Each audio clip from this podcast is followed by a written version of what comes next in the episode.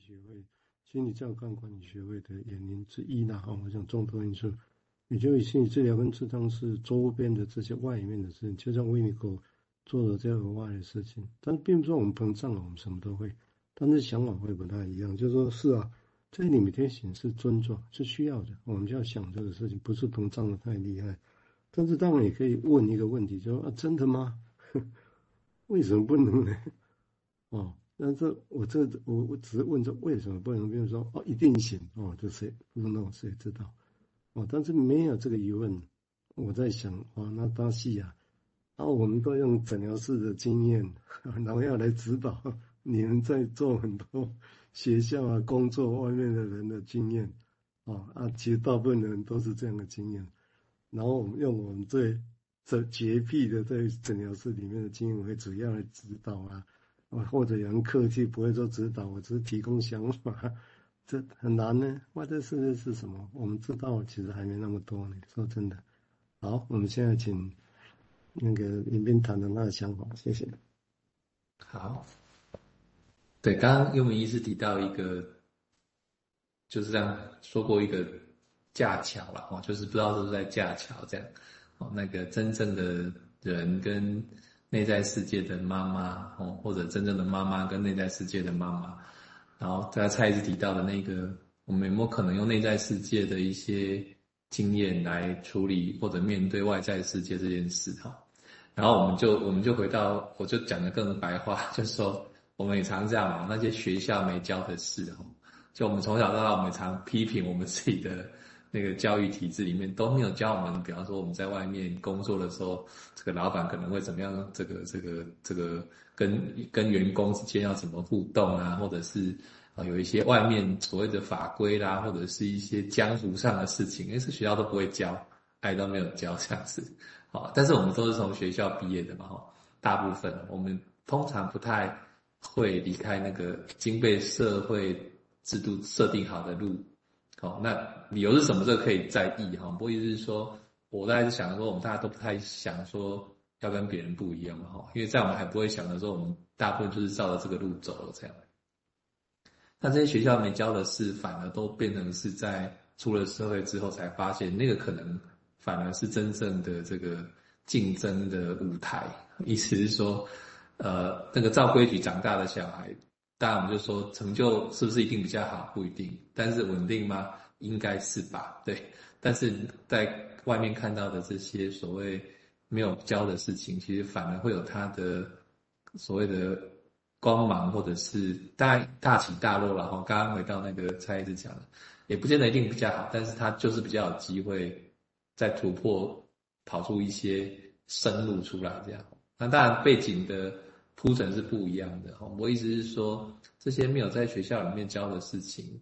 或者是真正的事情，它要怎么跟我们本来已经内化或者是社会命定好想好的事情去搭桥？我用刚刚那个幽明医师讲了，那这个桥也不知道在哪里就是了哈，就是好像有一个概念在那边，可是要怎么把桥搭起来，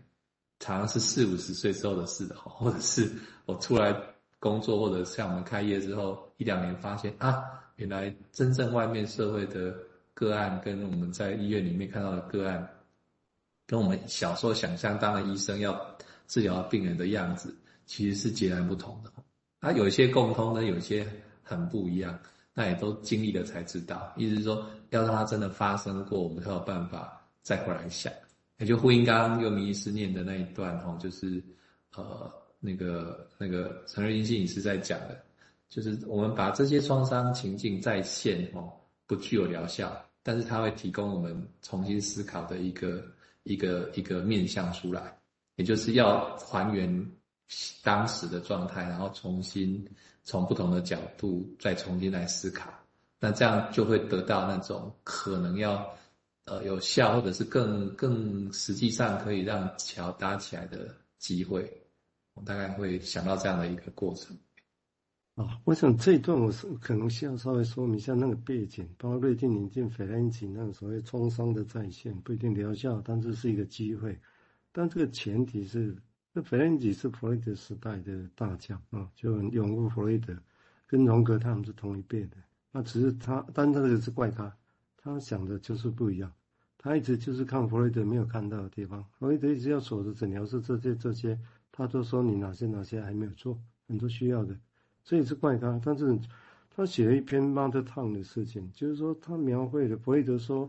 那个性侵小孩子的那些侵性的侵犯，不是是心智上的，他诱惑理论他放弃。弗兰吉就写了一篇很重要的文章。很生动的描绘一个小孩的当年，如果是受性侵、家里呢家暴、情侵的时候，那些反应会是什么？我可以告诉各位，超精彩的，哦，超精彩。但是他没有要完全违背弗洛伊德，他提供另外一个面向。但这个地方，所以他其实是一个根源障碍，就是他其实也知道外面的事情要去看，啊，但是跟弗洛伊德一开始就相左，但是两个没有像荣格那样决裂，啊，我想这是也是一个传奇。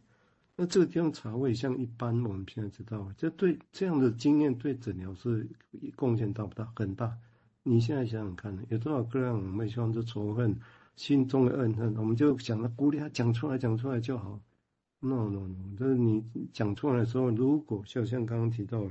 如果没有一个环境在那讲出来，他只是崩解。如果外在的环境或治疗师这个环境关系还不足以度过到撑住这个个案讲出来之后。出出去茫茫人海，他只是在去愤怒，但是他没有一个治疗室里面的稳固感还没长出来的时候，他出去他只有崩溃，哦崩溃。所以这地方要，所以他顶多最好只是说，如果环境也不够好，那些出来的顶多只是不会发生，不会出现，但是怕的是出现之后变莽撞，那就问题在这里。那这些经验哪来的？其实就是斐恩吉跟维尼口他们这样。在外面，这个经验慢慢的发出现很重要的事情。但这个，如果你习惯只在个案工作室里面，个人工作室挑选的个案都是很好的个案，你不会想到这个事情，因为都没问题，都可以。哦，那是因为个案很厉害。但是我们面临的个案不太一样啊，尤其是在学校啦、医院里面的。好，嗯，快写，我们请这加油明要继续，谢谢。刚刚再一次补充，我觉得很有一些思考地方，就是再一次说那个 Ferenczi 这个怪咖，但是有生存下来，我觉得呃跟微信朋友圈好像有点像，没有决裂，啊都看到不一样的地方，这就让我想到刚刚王医师说的，就是在学校里面，可能大家都在做类似的事情，我们也是这样子被养大的，但是哦，照规矩长大的孩子。孩子在心里面好像学习某种评价，评价好跟坏，哦，那会有恨啊，或者有有爱啊，这些东西就这样子越长越大。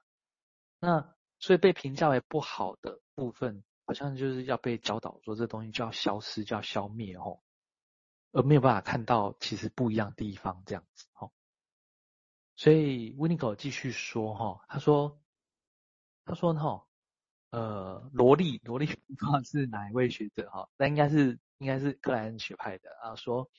我们必须要跟病人哈，在这点上面去做一个勾结，就是就是帮忙把这个事情给建立起来。但是他说，像弗洛伊德小姐，应该是指安娜弗洛伊德了哈。像安安娜弗洛伊德这样的其他的人啊，可能主张会说这件事情需要慢慢来，这样子的话，某种过程才能够建立起来。而我们会顺应这些过程，不会很快出现不稳定的好跟坏这样子。他说，遵循患者的一种先天的过程，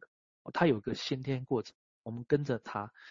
是我们去分析的时候要进行一种去适应，也能够敏感的去适应病人的一种方法。而其实这就像是母亲在照顾婴儿时候做的事情那样。啊他说啊，这是足够好的母亲在做的事情。那他就是全心全意在照顾这个婴儿的时候所做的事情。好，那我一样想到彼得潘的故事里面有一些情节哈，就刚刚提到那个邀请彼得潘来住的达领太太哈，他说呢，呃，达领太太呢，她是呃会会为就是孩子在睡觉的时候呢，他会清理孩子的思绪，他会帮忙，就是这是魔法世界嘛，他会帮忙孩子整理心思这样哦，他会检查他的。呃，脑筋里面的东西这样子，把那些收乱七八糟的东西给他归位，这样哦。他说呢，达领太太偶尔漫步。